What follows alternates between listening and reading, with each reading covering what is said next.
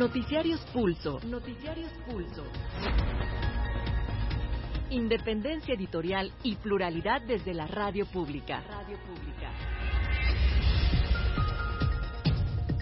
Información que gira en torno al mundo. A nuestro mundo. Nuestro mundo. ¿Qué tal? ¿Cómo está? Le damos la bienvenida a la edición vespertina de su noticiario Pulso de Radio Educación. Estas son las noticias del miércoles 30 de noviembre del 2022 y a nombre de todo el equipo le saluda Lénica Ávila, quien nos invita a quedarse aquí en las frecuencias de Radio Educación 96.5 de FM, 1060 de AM, señal Cuculcán en Mérida, Yucatán y señal Cultura Sonora en Hermosillo, Sonora. También enviamos un cordial saludo a todos los que nos escuchan en la República Mexicana, en los Estados Unidos, y a quienes ya encendieron sus redes sociodigitales de Radio Educación para vernos y escucharnos. Comenzamos.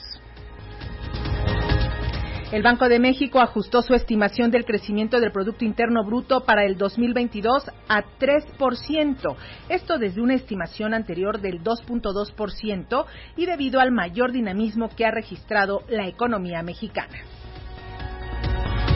Pese a no estar de acuerdo con la existencia de organismos como la COFESE, Comisión Federal de Competencia Económica, el presidente Andrés Manuel López Obrador cumplirá con el requisito y enviará una terna para ocupar las vacantes. El presidente López Obrador pidió al gobierno de Estados Unidos aclarar el paradero de Edgar Valdés Villarreal, mejor conocido como la Barbie, luego de que el Buró de Prisiones confirmó que actualmente no está en custodia. El Senado aprueba la convocatoria para realizar elecciones extraordinarias en Tamaulipas para elegir la vacante de un senador. Y hoy Radio Educación está de fiesta, celebra 98 años de existencia. Destacadas figuras del ámbito radiofónico nacional e internacional reciben reconocimientos y empieza el camino hacia el centenario. En el panorama internacional, en medio de la crisis política que se vive en Perú, el gobierno mexicano confirma que a mediados de diciembre se traspasará la presidencia pro tempore de la Alianza del Pacífico al presidente Pedro Castillo. El mandatario peruano enfrenta una tercera moción para ser destituido por sus opositores. El presidente de Venezuela, Nicolás Maduro, celebró el regreso de la petrolera Chevron a Venezuela, pero pide a Washington levantar las sanciones. Mientras tanto, se reporta una nueva caída de las reservas comerciales de crudo de los Estados Unidos. En China falleció el ex líder chino Jiang Zemin. El nonagenario político se vio encumbrado tras la masacre de Tiananmen. Su deceso coincide con la ola de protestas con los confinamientos por el rebrote de COVID-19. Ucrania ordena el reforzamiento de la seguridad en todas sus embajadas en el mundo tras el estallido de una carta bomba en su sede diplomática en España. ¿Ya tienes nuestro WhatsApp? 55 12 33 29 15. Comunícate con nosotros, envíanos un mensaje de voz. Lo transmitiremos en las emisiones de nuestros noticiarios Pulso.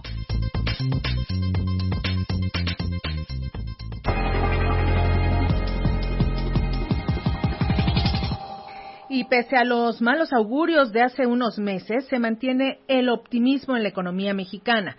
El Banco de México ajustó su estimación de crecimiento del Producto Interno Bruto para el próximo año a 3%. Esto desde una estimación que se tenía de que iba a crecer 2.2%. Sin embargo, ante el mayor dinamismo que ha registrado la economía nacional, se llega al 3%. También el Banjico incrementó su previsión para el 2023 de 1.6% a 1.8%, de acuerdo con su informe trimestral julio-septiembre de este año. El Banco de México revisó a la alza su pronóstico de crecimiento para el cierre de este 2022, para el 2023 e incluso adelantó para el 2024.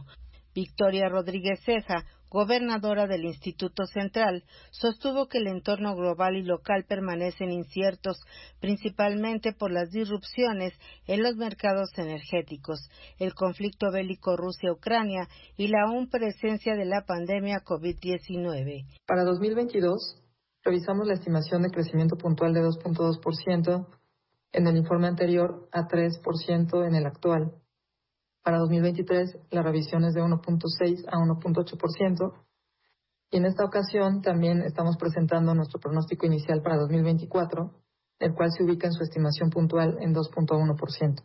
Al presentar el informe trimestral julio-septiembre 2022, la responsable del Banjico refirió que el comportamiento inflacionario continúa bajo un ambiente complejo que lo ha llevado incluso hasta una tasa del 10%, fenómeno el mucho arrastrado por el entorno económico internacional y por las decisiones de la Reserva Federal de Estados Unidos, pero solo como una variante esta última. Ello tras aclarar que el Banco Central lleva a cabo una política monetaria independiente con una gestión autónoma, como lo advirtió la subgobernadora del Banjico, Irene Espinosa Cantellano. Es clarísimo que nosotros ejercemos una política monetaria autónoma y que no es un mecanismo de seguir a, otro banco central. Yo creo que lo que haga la Reserva Federal, tanto para el Banco Central, para el Banco de México, como para todos los bancos centrales en el mundo, es una variable importante pero eh, sí quiero enfatizar el mensaje de que tenemos eh, una eh, política monetaria autónoma. de ninguna manera nuestra discusión debe de estar en función de un acoplamiento o de seguir a la Fed, sino que debe estar precisamente en lo que es nuestro mandato constitucional, que es el asegurar la estabilidad de precios.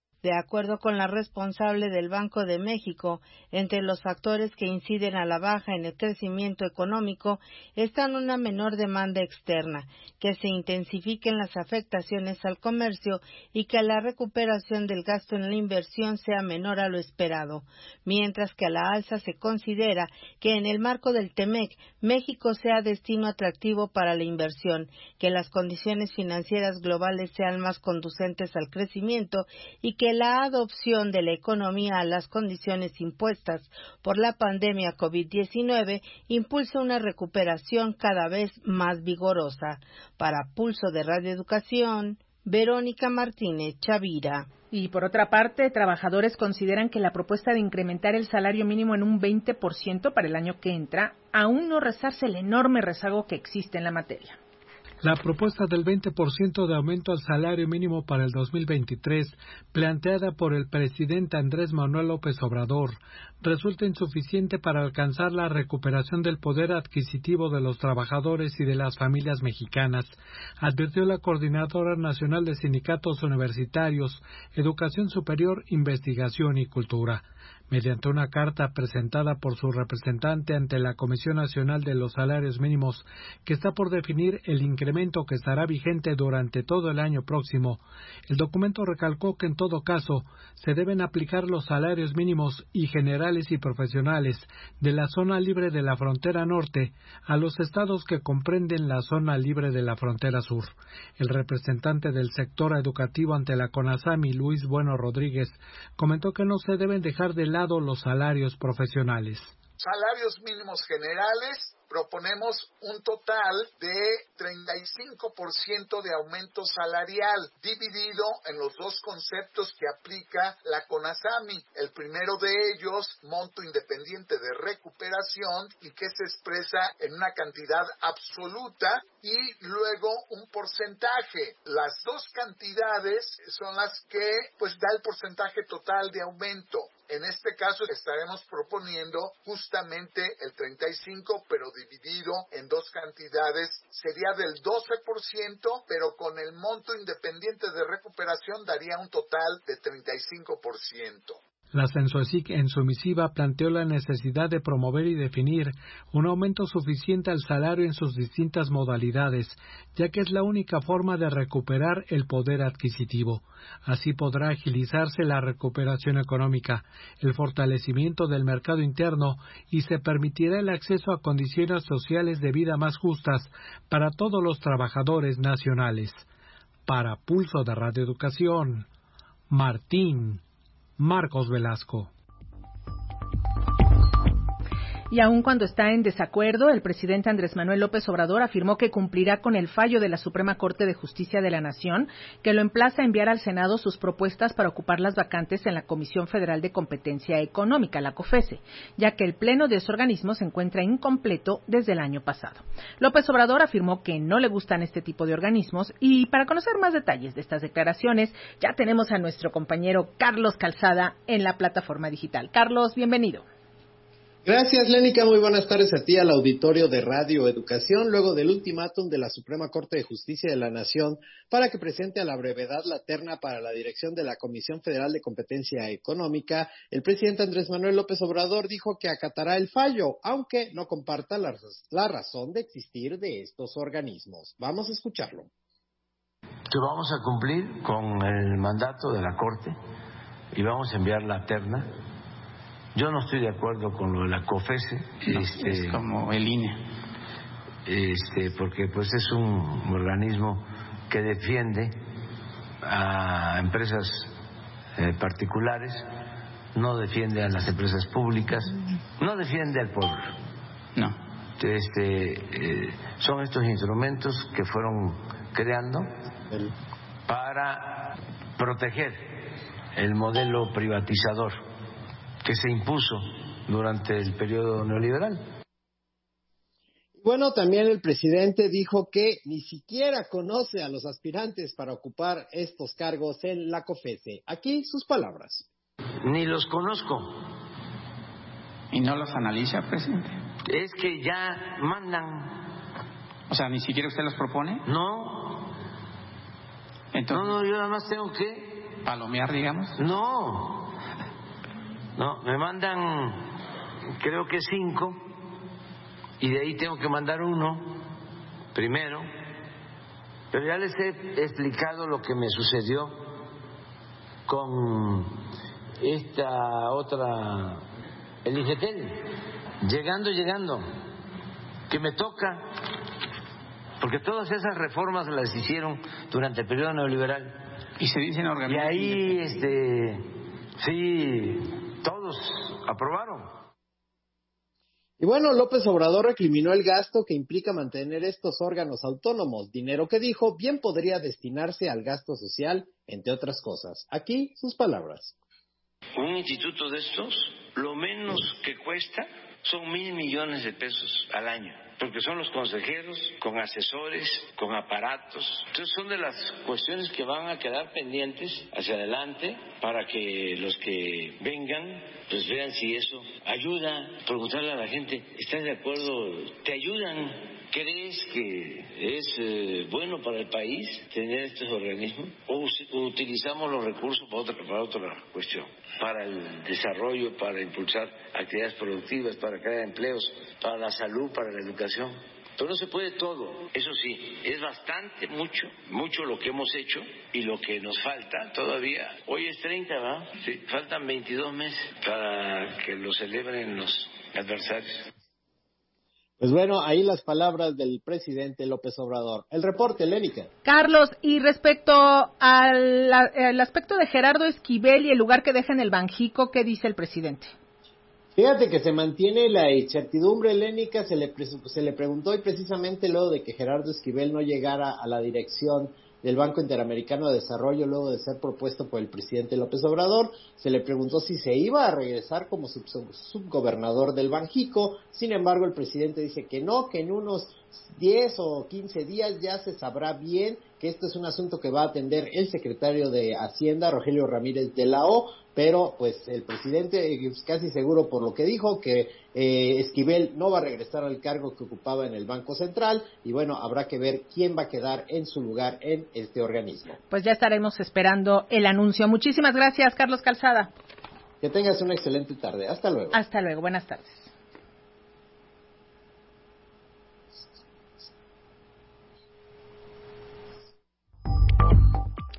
Y sanciona al Instituto Nacional Electoral a partidos políticos nacionales y locales con 673 millones de pesos por irregularidades en informes de ingresos y gastos del ejercicio 2021. El partido más multado es Morena con 323 millones de pesos, aunque cabe destacar que estas sanciones pueden ser impugnadas en el Tribunal Electoral. luego de que la víspera el Consejo General del Instituto Nacional Electoral aprobó el dictamen para imponer a los partidos políticos nacionales y locales sanciones económicas por un monto de más de 673 millones de pesos. El consejero electoral, Jaime Rivera, aseguró que en caso de no estar de acuerdo con la sanción, los partidos políticos pueden recurrir aún al Tribunal Electoral al aprobar el dictamen consolidado sobre la revisión de los informes de ingresos y gastos de los partidos políticos que corresponde al ejercicio 2021, el consejero señaló las irregularidades cometidas más frecuentemente por los partidos políticos durante este periodo. Indicó que con este dictamen sancionatorio se garantiza la legalidad y transparencia en el ejercicio de los recursos entregados a los partidos políticos para cerrar el paso también al financiamiento ilegal de la política en México. los partidos nacionales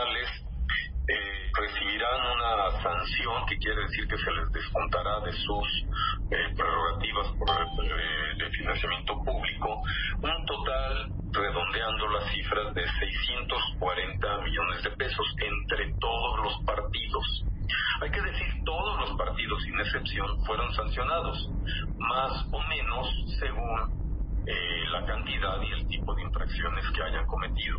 640 millones de pesos. Eh, las infracciones más comunes de los partidos es no, no comprobar sus gastos, no comprobar debidamente sus ingresos, destinar dinero a objeto no partidista o reportar sus ingresos y sus gastos de manera extemporánea. Para Pulso de Radio Educación, Víctor Bárcenas. Tras la polémica que se ha generado por la decisión del Grupo Parlamentario de Morena en la Cámara de Diputados para aplazar la discusión y votación de la reforma constitucional en materia electoral, ha trascendido que legisladores de Morena contemplan dispensar los trámites parlamentarios al Plan B del presidente Andrés Manuel López Obrador. Esto con la intención de someterlo a votación de manera rápida, ya que el mandatario federal anunció que podría enviar ese Plan B al Congreso este mismo fin de semana, aunque dejó en claro su deseo por ver a aprobada su iniciativa constitucional antes del 15 de diciembre. En entrevista con los noticiarios Pulso de Radio Educación, el doctor Jaime Cárdenas, analista político e investigador del Instituto de Investigaciones Jurídicas de la UNAM, consideró que la reforma constitucional en materia político-electoral está muerta y que ahora la apuesta está en el llamado Plan B. Así lo explica. Yo creo que la reforma constitucional electoral está muerta y este retraso o periodo de reflexión que se ha abierto es, eh, creo yo, eh, es mi lectura, mi interpretación de los hechos, para que eh, Morena y sus aliados presenten el llamado Plan B, es decir, las reformas a la legislación secundaria. Yo no veo este, otra razón, sino una vez, yo creo que la, la idea de Morena y los aliados es pues se vota en contra en el Pleno la, la propuesta de reforma constitucional electoral y entonces ese mismo día o, o el día previo se presenta la iniciativa de reforma legal secundaria en materia electoral para que eh, no sea no se entienda por algunos sectores sociales como una derrota del gobierno, sino que inmediatamente no se aprueba la constitucional y se aprobaría en, pocos días o en, en, la Cámara de Diputados al menos en un día o en dos días la reforma legal secundaria y pasaría al Senado. Entonces yo creo que a nivel constitucional la reforma electoral está muerta, no tiene posibilidades, Morena no tiene la mayoría calificada de votos ni sus aliados, eh, ni hay otros partidos de la oposición que quieran votar con Morena en este tema constitucional y lo que le queda a Morena y a los aliados es la reforma secundaria. Y, me imagino que ahí están afinando cosas que seguramente le preocupan a los partidos aliados de Morena, por ejemplo, en materia de financiamiento público, de prerrogativas, para los llamados partidos chicos como el PT o el Verde.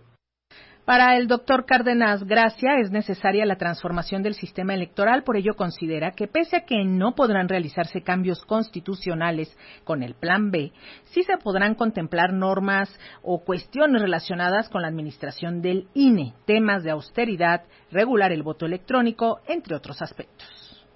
Lo más importante de la reforma constitucional o de la propuesta constitucional no se puede modificar por la vía legal. Eh, el nombramiento de consejeros, la reducción de legisladores, eh, la desaparición de los OPLES, todo eso no se podría hacer en una reforma legal. ¿Qué se puede hacer en una reforma legal? Pues muchas cosas, mire, se pueden normar cuestiones relacionadas con la administración del INE, del Tribunal Electoral, para que sean instituciones más austeras. Todo, por ejemplo, el capítulo de austeridad republicana, existe una ley específica, se puede incorporar a las leyes electorales, se puede regular el tema del voto electrónico, eh, se podría, por ejemplo, se podrían compactar algunas áreas administrativas del instituto para reducir los costos. Ese tipo de reformas sí se pueden hacer en una ley secundaria, o sea, sí es importante, pero más bien atendería todos los asuntos administrativos eh, de reducción de presupuesto eh, y por otro lado podría haber también modificaciones a la Ley General de Delitos Electorales para sancionar con mayores penas delitos relacionados con la compra de votos, con el desvío de presupuestos públicos para fines electorales. Fíjese, por ejemplo, no está tipificado en la ley de delitos electorales el fraude electoral, se podría tipificar el fraude electoral.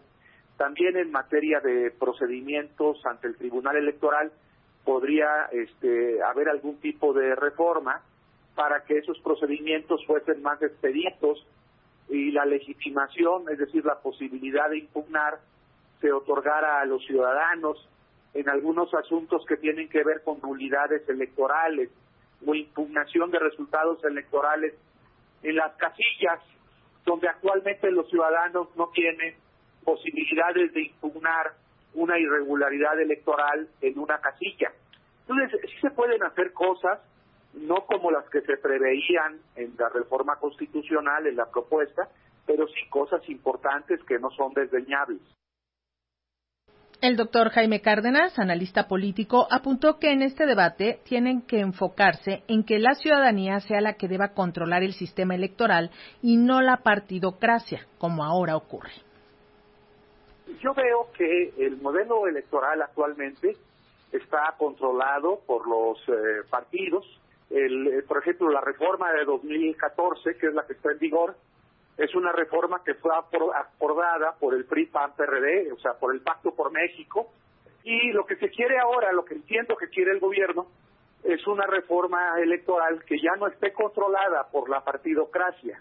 La oposición dice que, el presidente quiere ahora controlar el sistema electoral. Yo creo que no, de, por lo menos debiera darse la discusión, yo creo que no debiera ser así, que la reforma electoral, el sistema electoral, debe estar controlados por los propios ciudadanos, no por los partidos, no por el presidente. Yo creo que eso es lo que está en juego, esos son los intereses.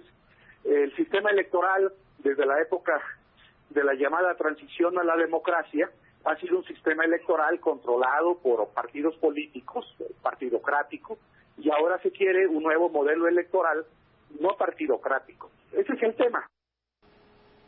Escuchábamos al doctor Jaime Cárdenas, analista político e investigador del Instituto de Investigaciones Jurídicas de la UNAM, en entrevista con los noticiarios Pulso de Radio Educación. Y en más información, el Senado aprobó la convocatoria para realizar elecciones extraordinarias en el estado de Tamaulipas con el fin de elegir la vacante de su senador.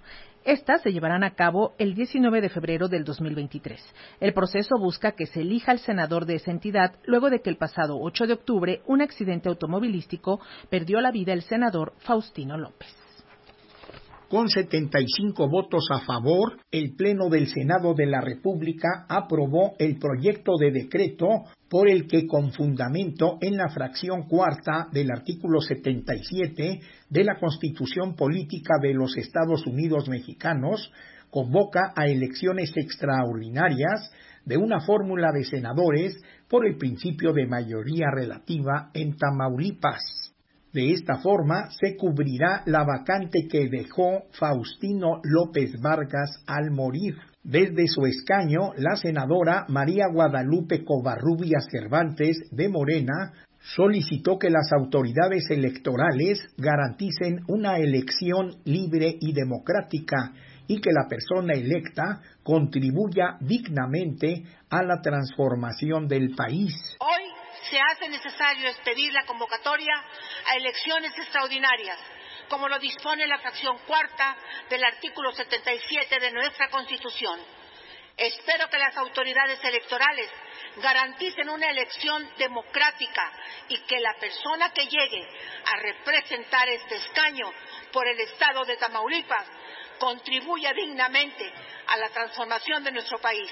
Posterior a la espera del decreto de convocatoria, el Instituto Nacional Electoral deberá recibir la solicitud de convenios de coalición antes del 3 de diciembre de 2022, en tanto los partidos políticos analizan si participan solos o repetirán alguna alianza. Luego de aprobado el decreto, se ordenó su comunicación al Instituto Nacional Electoral y se remitió al Diario Oficial de la Federación para su publicación. Para Pulso de Radio Educación, Reinaldo Cerecero. Y los maestros del estado de Guerrero piden audiencia con el presidente y afirman que no están en contra de su gobierno, sino contra las medidas que se mantienen en contra del magisterio al afirmar que el magisterio democrático no lucha en contra de un gobierno, sino en contra de las leyes que calificó de criminales y que fueron aprobadas por los gobiernos neoliberales, se mantiene el plantón de la Coordinadora Estatal de los Trabajadores de la Educación de Guerrero en el Zócalo capitalino. La dirigencia de la CETEG ratificó la necesidad de tener una jubilación digna, por lo que demandó la abrogación de la ley del ISTE de 2007. También pidió la supresión de manera total de la reforma educativa peñista, presente, aseguró la CETEG, con la ley de la OSICAM, al recalcar que su lucha es pacífica. El líder de la sección 14 de la de Guerrero, Héctor Torres Solano, dijo que el campamento será reforzado, dada la cerrazón del gobierno federal por reabrir el diálogo que lleve a solucionar los problemas que aquejan al gremio. De que no decaiga el ánimo, de que tenemos que seguir adelante, tenemos que defender nuestros derechos laborales, tenemos que defender la educación pública, tenemos que defender la educación que el pueblo necesita. Pero queremos dejar claro, compañeras y compañeros, de que no vamos a claudicar, no vamos a dar marcha atrás, vamos a seguir adelante con entusiasmo, con coraje, para poder sentar a este gobierno. Nos queda claro también de que son diferentes gobiernos con diferentes características, pero no por eso vamos a estar de rodillas. La CETEG demandó la reinstalación de las mesas de negociación entre la CENTE y el presidente López Obrador lo antes posible, al recordar que están por cumplirse dos años de la suspensión del diálogo. De igual manera, se pronunció por la solución total a la problemática del magisterio de Guerrero y por tanto salida al pliego petitorio de la CETEG. Para Pulso de Radio Educación, Martín Marcos Velasco. Y la pregunta ¿dónde está la Barbie? sigue sin respuesta por parte de Estados Unidos. Desde el lunes pasado, cuando se descubrió que Edgar Valdés Villarreal ya no aparecía en custodia del Buró Federal de Prisiones de Estados Unidos, el paradero del narcotraficante condenado a 49 años de prisión es un misterio. Ayer la Embajada de Estados Unidos aseguró al canciller Marcelo Ebrard que el narcotraficante no ha sido liberado, pero no brindó más detalles. De manera extraoficial se presume que Valdés Villarreal podría estar colaborando con las autoridades estadounidenses, a quienes brindaría información a cambio de ciertos beneficios como la inclusión en un programa de protección de testigos por el juicio en contra del exsecretario de Seguridad del expresidente Felipe Calderón, Genaro García Luna. Este mismo día, el juez estadounidense Brian Cogan ordenó una audiencia extraordinaria para García Luna. Sin embargo, los fiscales anunciaron que los alguaciles estadounidenses no pueden transportar al acusado para una comparecencia en persona, por lo que podría llevarse a cabo vía telefónica o a través de una videollamada. No hay detalles de por qué García Luna no puede ser transportado al juzgado, pero la audiencia aún puede llevarse a cabo a distancia. Cabe destacar que el juicio contra el exsecretario de Seguridad fue pospuesto para el 17 de enero del 2023 y se presume que la Barbie sería testigo protegido de los acuerdos de García Luna con el cártel de Sinaloa. En ese sentido, el presidente Andrés Manuel López Obrador reiteró que todavía no hay precisión de parte del gobierno de Estados Unidos respecto al actual paradero de la Barbie No obstante, el mandatario dijo que le había parecido extraño el modo en el que se dio a conocer la noticia esta semana. El gobierno mexicano continúa indagando con las autoridades estadounidenses sobre la situación legal y paradero del narcotraficante Edgar Valdés Villarreal, alias La Barbie, quien supuestamente fue liberado a pesar de estar condenado a casi 50 años de cárcel. Esto lo señaló el presidente Andrés Manuel López Obrador, quien añadió que la información sobre Valdés Villarreal es casi seguramente una filtración. Miren esto que está pasando en Estados Unidos, raro, con este señor Villarreal, que alguien da a conocer que ya no está en el registro de los presos y queremos saber dónde está y se ha hecho la consulta y no hay precisión sobre el tema. Pero vamos a seguir pidiendo que nos informen. El asunto es lo de Estados Unidos. Se han dado casos en donde incluso se llevan a cabo extradiciones, también con condenas de muchos años y allá hacen arreglos y ya no este, regresan, los liberan. López Obrador añadió que aun y cuando la Barbie hubiese llegado a un acuerdo con la justicia estadounidense para convertirse en colaborador, ello no lo exime de purgar su condena. No tiene por qué salir, porque la condena es eh, a muchos años. Solamente que haya un acuerdo. Ah, si se dé el acuerdo de todas maneras, nosotros tendríamos que actuar. Si hay denuncias en México, pues hay que actuar. Pues yo creo que el gobierno de Estados Unidos tiene que aclararlo lo más pronto posible. Para Pulso de Radio Educación, Carlos Calzada. Y la Universidad Nacional Autónoma de México destaca el beneficio general que la UNAM brinda en todos los ámbitos del conocimiento nacional a través del servicio social que realizan los alumnos de todas sus carreras con el servicio social que ofrecen miles de estudiantes de la Universidad Nacional Autónoma de México, los alumnos ayudan a recomponer el tejido social de nuestro país. Así lo aseguró Leonardo Lomelí Vanegas, secretario general de la Universidad Nacional Autónoma de México, en la ceremonia de entrega del premio al servicio social, doctor Gustavo Vaz Prada. El funcionario universitario señaló que todas las áreas de la universidad participan en el servicio social. Es muy claro el beneficio social que se genera del ejercicio del servicio social de las profesiones ligadas a las ciencias de la salud. Pero en todas las áreas de nuestra universidad podemos contribuir de muchas maneras a fortalecer el tejido social de nuestra sociedad, tan lastimado desafortunadamente, a preservar su patrimonio artístico, cultural y natural apoyar los esfuerzos que realizan los tres ámbitos de gobierno, el federal, estatal y el municipal, en materia de alfabetización. Y muchos otros retos que, demandan el concurso de las y los universitarios. Lomelí Vanegas agregó que el reto actual es ampliar el servicio social en beneficio de la sociedad. El gran desafío que tenemos hoy, a 86 años de que el doctor Gustavo Vaz Prada estableció el servicio social en la Facultad de Medicina es ver cómo lo podemos ampliar para beneficiar más a la sociedad mexicana y de esta manera estar en posibilidad, una vez más, de refrendar el compromiso indeclinable de la Universidad de la Nación con la sociedad a la que se debe. Para Pulso, de Radio Educación, Sosimo Díaz. Y el tema de las personas que viven con alguna discapacidad llega al Senado de la República y piden garantizar su desarrollo y participación en la sociedad. En la sesión ordinaria que se realizó este miércoles en el Senado, legisladores de todos los grupos parlamentarios aseguraron que es necesario garantizar el desarrollo y participación de las personas con discapacidad a fin de reducir las desigualdades y la discriminación en la estructura social.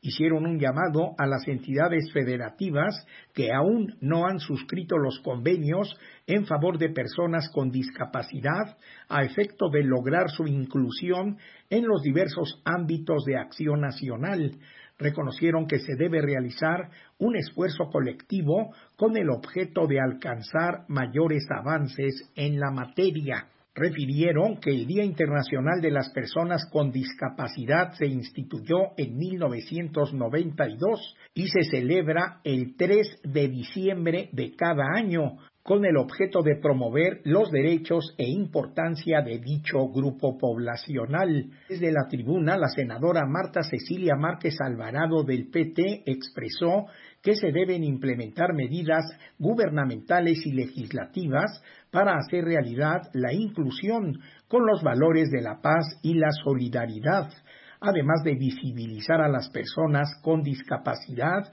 y sus derechos para ser incluidos y reconocidos en las diversas acciones, sectores y vivencias de la sociedad. Una condición esencial para el respeto a los derechos humanos, el desarrollo sostenible, la paz, la seguridad y la inclusión.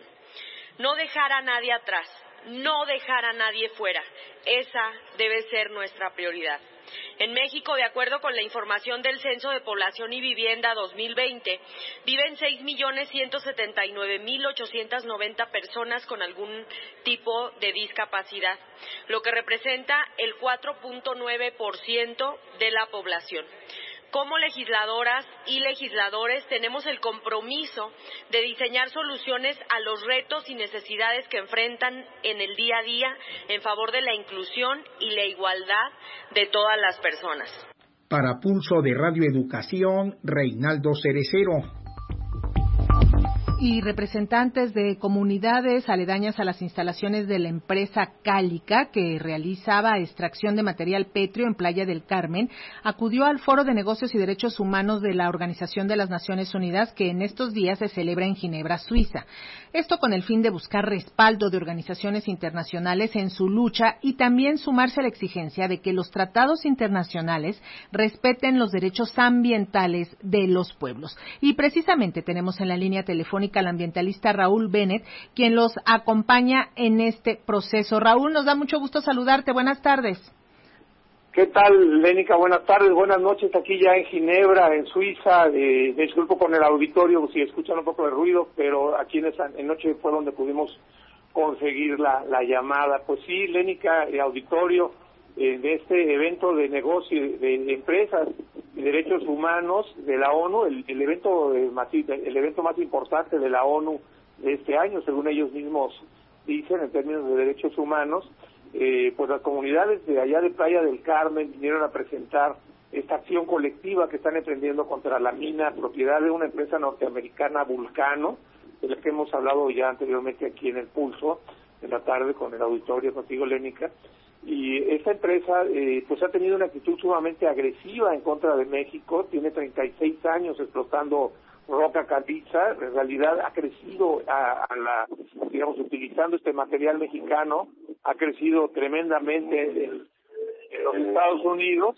y gracias a, a, lo que se han llevado de México, han hecho un desastre ambiental, se han ido a 20 metros por debajo del nivel freático, con dinamita, con hidrogeles, con explosivos de tipo de los hidrogeles, y ha contaminado el acuífero eh, del que dependen decenas de miles de personas. Hablamos de Playa del Carmen y la gente piensa pues en un lugar donde hay hoteles, donde está la Quinta Avenida, pero hay unas comunidades pobres donde habitan miles de personas que tienen que tomar el agua contaminada por la mina y que ya están teniendo implicaciones graves de salud y bueno, aparte de la devastación ambiental entonces eso es lo que, eh, pues tanto eh, las comunidades de Playa del Carmen, particularmente representadas en el evento por, eh, por el señor eh, Quetzal y por, y por mí mismo también como asesor, eh, pues ha sido bien recibida la, la denuncia. Tuvimos la oportunidad incluso de hablar con el representante del secretario de, la Secretaría de Estado de los Estados Unidos, eh, así como con eh, el relator del el relator de los del nuevo relator de los derechos humanos eh, que sustituye a la señora Bachelet, es el señor Tort, le pudimos plantear el tema y bueno algunas organizaciones de derechos humanos han decidido sumarse a la demanda, hacer una un sistema legal que se llama amicus curia para sumarse a la demanda de, de acción colectiva de las comunidades de Playa del Carmen en contra de la empresa Vulcano y de su mina Calica en Playa del Carmen. Entonces, bueno, pues esto ha sido ha sido importante. También nos encontramos aquí a las autoridades ambientales y de la Secretaría de Gobernación de México, les planteamos el caso y bueno, manifestaron una, un apoyo completo, total. de tal manera que, que, bueno, pues ha sido muy importante estar aquí. Estuvimos con el caucus indígena, eh, con más de 50 organizaciones indígenas de todo el mundo, de, de Nepal, de Rusia, de Japón, de, de, África, por supuesto de Sudamérica, y, hubo la oportunidad de, que todas estas eh, organizaciones este, eh, se enteraran de primera mano de la lucha que está dando el pueblo maya y los pueblos de la península de Yucatán en contra de la empresa Calica Lénica. Este es el reporte que tenemos acá de, Ginebra. Me encuentro justamente aquí en eh, pues en la, en la capital de, bueno, aquí en, Ginebra, en la capital de la ONU para los temas de derechos humanos y bueno, pues vamos a seguir reportando lo que siga pasando. Sí, por favor, eh, Raúl, y bueno, hay que decir que esta empresa Vulcano pues simplemente no hace caso, qué bueno que están allá las autoridades de gobernación y de la Semarnat, porque pues no quiere dejar de trabajar pese a que ya se le prohibió, ¿no? Ellos pretenden ampliar hasta otros 30 años, o sea, ellos ahorita están clausurados. Entonces alguna gente nos pregunta, bueno, si ya están clausurados, pues ¿para qué le siguen, no? Porque esta clausura está sujeta a un juicio que está entablando eh, la empresa Vulcano contra México, un juicio de 30 mil millones de, pesos, de, de 1.500 millones de dólares, pero independientemente de lo que pase en ese juicio, lo que nosotros estamos reclamando es el derecho de la población a un medio ambiente sano. Es una cosa diferente y el resarcimiento por el daño que ya causaron. Entonces, efectivamente, eh, con nosotros lo que lo que buscamos es que la empresa pare. La empresa quiere otras mil hectáreas, ya devastó más de mil hectáreas fueron 20 metros por debajo del nivel freático, cerca de 10 millones de metros cuadrados, que fue lo que, lo que ya, ya tienen devastado, y quieren otra ronda nueva, pues cuando menos por otros 30 años, pero ellos pues realmente lo quieren de manera indefinida.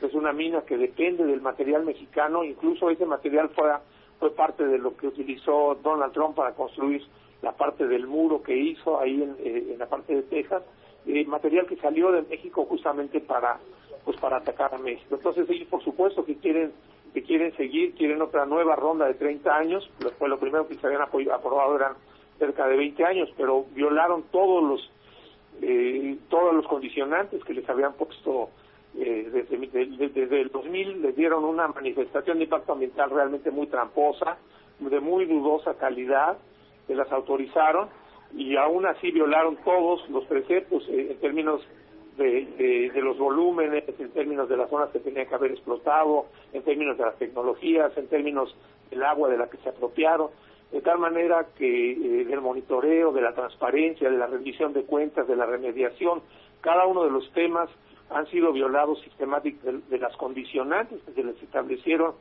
eh, pues las, las han violado, de por sí se las pusieron fácil y de todos modos siguen violando, entonces por eso están clausurados, pero ellos pretenden seguir en una nueva ronda de 30 años otras mil hectáreas. Y este, esa es la situación que se está pues, viviendo allá. Raúl Bennett, mantenemos el contacto. Gracias por reportarnos desde Ginebra, Suiza, y nos escuchamos pronto. Muy buenas tardes. Noches para ti. Buenas tardes a todo el auditorio. Muchísimas gracias. Un abrazo, Lénica, y a todo el auditorio. Hasta luego. Buenas noches para ti. Buenas Y durante 98 años, Radio Educación ha estado tercamente presente en la vida nacional con contenidos críticos. Así lo destacó Marina Núñez Vespalova, subsecretaria de Desarrollo Cultural, al celebrar el aniversario de esta emisora que se encamina hacia el centenario de su fundación. Diversas personalidades, tanto nacionales como internacionales, recibieron reconocimientos por sus aportes a la radio. Entre ellos, el director de Servicio Nacional de Noticias de Radio Bilingüe, Samuel Orozco, y el músico Rafael Mendoza como una radiodifusora crítica y plural que se encamina a su centenario y que hoy cumple 98 años.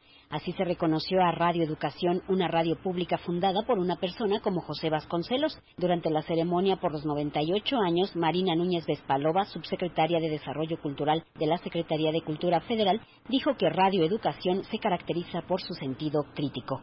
Es casi un centenario de una radiodifusora, de un grupo de radiodifusoras que ha estado cercamente presente a pesar de todo en la realidad nacional. La importancia de, conservar una, una radio como esta sin dejar por supuesto su lado crítico y esto lo voy a subrayar porque ello ha sido una de las heroicidades, si así se puede decir, que ha tenido esta radio. En el acto de celebración ocurrido en las instalaciones de esta emisora, también se hizo entrega de reconocimientos a trabajadores por 10, 20, 30 y 40 años de servicio. Genaro Villamil, presidente del Sistema Público de Radiodifusión del Estado mexicano, reiteró el compromiso para que Radio Educación arribe a su centenario.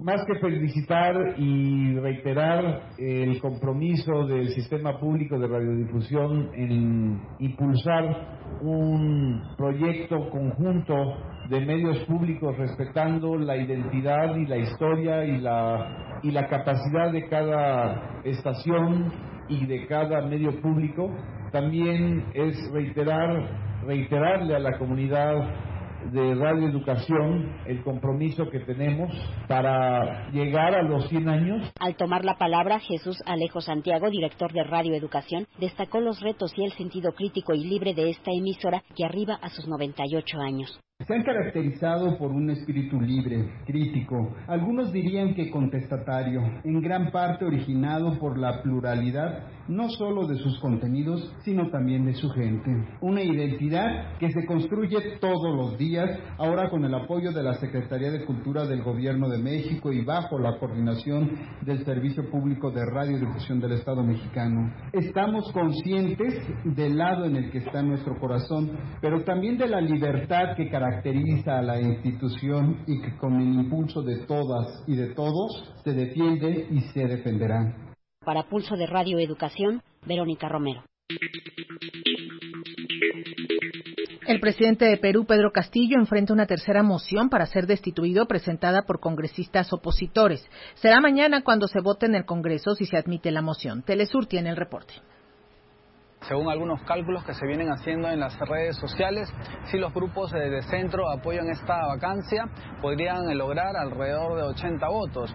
Esto significa que los grupos de izquierda, que son cinco, podrían tener en sus manos la permanencia o no del presidente Pedro Castillo en Palacio de Gobierno. Sin embargo, eh, de estos eh, cinco grupos de izquierda, Tres de estos eh, tienen congresistas como ministros en el gabinete ministerial que preside Betsy Chávez. Hay que informar también que el Congreso ha presentado una demanda competencial ante el Tribunal Constitucional luego de que el gobierno presentó una cuestión de confianza que consideró como rehusada. Según la Constitución, si es que dos cuestiones de confianza son rechazadas de parte del Congreso, el presidente Pedro Castillo queda habilitado para cerrar este poder eh, del Estado. El día de mañana se votará la admisión de esta moción de vacancia presidencial que requiere 51 votos para ser aprobada.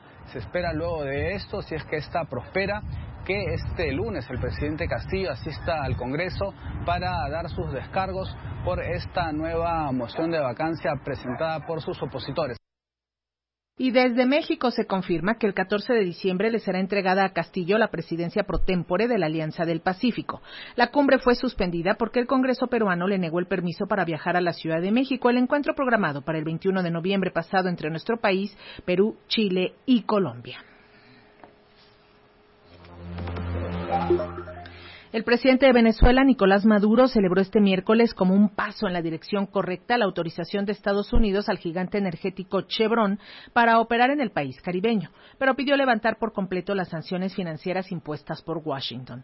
El gobierno estadounidense autorizó a Chevron que retome sus actividades en las empresas conjuntas que tiene con Petróleos de Venezuela, bajo la condición de que la estatal sudamericana no reciba ingresos directamente por las ventas de la compañía estadounidense.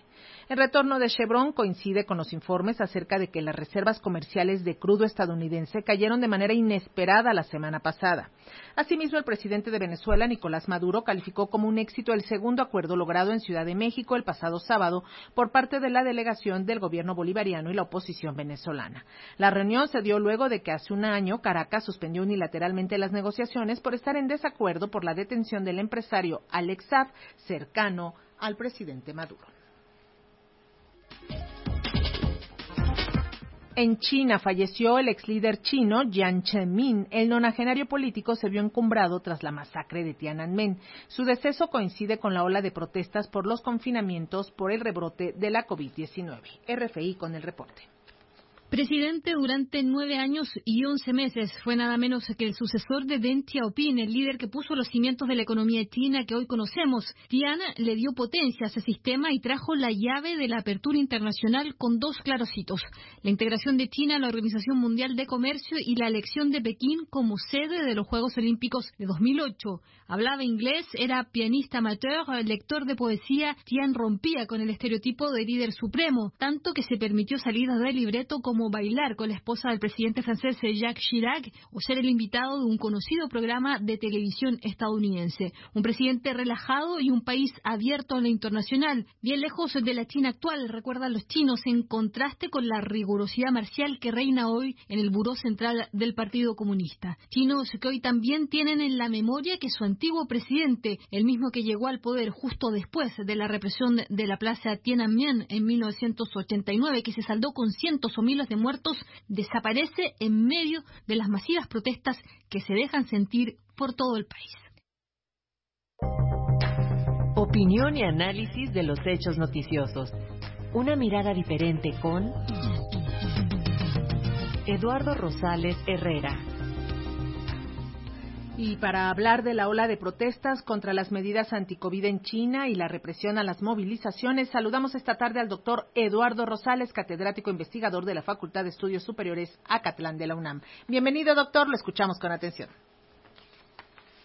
Eh, querida Leni, queridos, eh, queridos amigos radioescuchas, pues desde el pasado fin de semana se han venido registrando en China nutridas protestas en contra de las severas medidas impuestas por las autoridades frente a los rebrotes de SARS-CoV-2. Amplios sectores de la población están cansados de los constantes e inflexibles confinamientos a los que son sometidos, los que han impactado sobre todo su actividad laboral y consecuentemente los ingresos eh, de las personas, amén de un sinnúmero de afectaciones adicionales. Lo anterior contrasta con lo que se observa en casi la totalidad de los países del mundo que han relajado sustancialmente las medidas sanitarias y han levantado las restricciones a la movilidad de sus ciudadanos. Ante esta realidad, numerosos grupos de personas han salido a las calles a protestar de manera pacífica, pero pues muy directamente contra la política COVID-0 que no solo impone duras e intempestivas restricciones, sino que vigila que todos los habitantes de las regiones en cuarentena cumplan con las medidas sanitarias impuestas por las autoridades gubernamentales. La parte delicada de este asunto es que los cuerpos policíacos encargados de supervisar las disposiciones aplicadas por el gobierno están presididos por el Comité Político y Jurídico Central del Partido Comunista Chino, a cuyo cargo se encuentra Chen Wenqing, un individuo cercano a los más altos círculos del poder y considerado un halcón por sus posturas inflexibles y partidario de ejercer la represión contra personas o grupos que intenten desafiarlo. Así las cosas, y ante las miles de personas que salieron a las calles de las principales ciudades como Pekín y Shanghái, el señor Wenqing determinó que todos los centros educativos continúen su actividad académica en línea, con un doble fin. Primero, que no se incumplan con los planes y programas de estudio. Y segundo, evitar a toda costa que las escuelas se conviertan en focos de insurrección y escale la problemática para que no se repita, no se repita lo ocurrido en Tiananmen en 1989, en donde los estudiantes tomaron la batuta del movimiento que se salió de control. Las autoridades ya han llevado a cabo un amplio número de detenciones e incrementado la vigilancia. Desde la lógica obtusa del señor Wenking, haciendo referencia a personas y grupos que protestan, pues ha dicho, cito textualmente, debemos tomar medidas enérgicas contra las actividades de infiltración y sabotaje por parte de fuerzas hostiles, contra los actos ilegales y criminales que perturban el orden social y mantener efectiva la estabilidad social general. Por su parte, el órgano de censura en línea del gobierno chino ha prohibido que medios de comunicación difundan información sobre las protestas y ha eliminado de las redes sociales la mayor parte de testimonios contenidos en videos y diversas publicaciones sobre las manifestaciones en contra de las medidas aplicadas por el gobierno. Es tal el control que ejercen los órganos este, eh, de control estatal que en China cada ciudadano tiene un código QR, lo que les permite a las autoridades informar a las personas a través de su teléfono móvil si se encuentra en semáforo sanitario verde, amarillo rojo, o si estuvo en alguna zona de contagio. Así las cosas, pues la tecnología también tendría una doble utilidad. Primero, lo dicho, informar y tener contacto con la población. Y segundo, servir como un instrumento de control social, porque para adquirir un celular y obtener aplicaciones, pues es indispensable tener una tarjeta de identidad ciudadana, misma contiene, que contiene historial clínico, historial, historial de ubicaciones, contactos, datos biométricos y mucha información más que cada uno de los ciudadanos y que están asociados a los dispositivos móviles a los que tiene acceso el gobierno.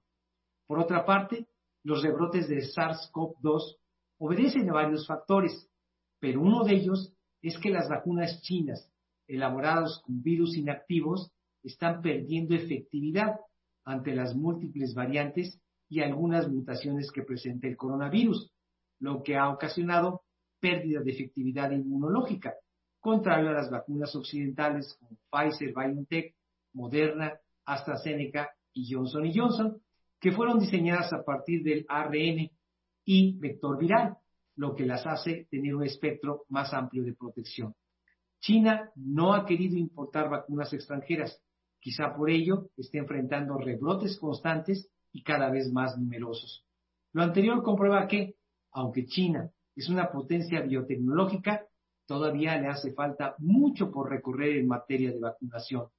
Lástima que las autoridades chinas pues les sobre arrogancia y represión y les falte sensibilidad, pero eso es común en los gobiernos autoritarios como el de Xi Jinping. Antes de despedirme, quiero enviar mis felicitaciones al gran equipo de Radio Educación y a todos aquellos que han hecho posible que esta emisora haya estado al aire por 98 años, pero sobre todo por haberla constituido como la primera, la única y desde luego la mejor radio cultural e informativa de México. Felicitación. Muy buenas tardes. Hasta pronto. Hasta pronto. La presidenta del Ejecutivo de la Unión Europea, Ursula von der Leyen, anunció este 30 de noviembre que el bloque de los 27 países intenta establecer un tribunal especializado respaldado por la Organización de las Naciones Unidas para investigar y procesar posibles crímenes de guerra cometidos por Rusia en la guerra en Ucrania. La propuesta también apunta a utilizar activos congelados de Moscú para reconstruir al país invadido.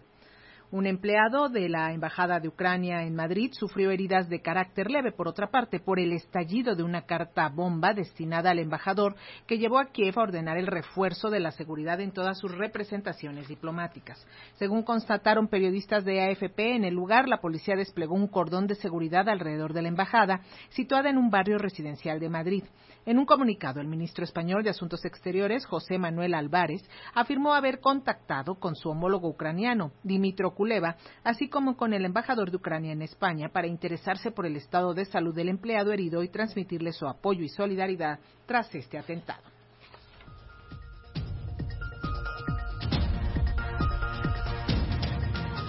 No tengo crédito agradecemos muchísimo su presencia esta tarde aquí en Radio Educación. Lenny Cávila se despide a nombre de todo este gran equipo que hizo posible este noticiario Pulso de la tarde de hoy miércoles 30 de noviembre.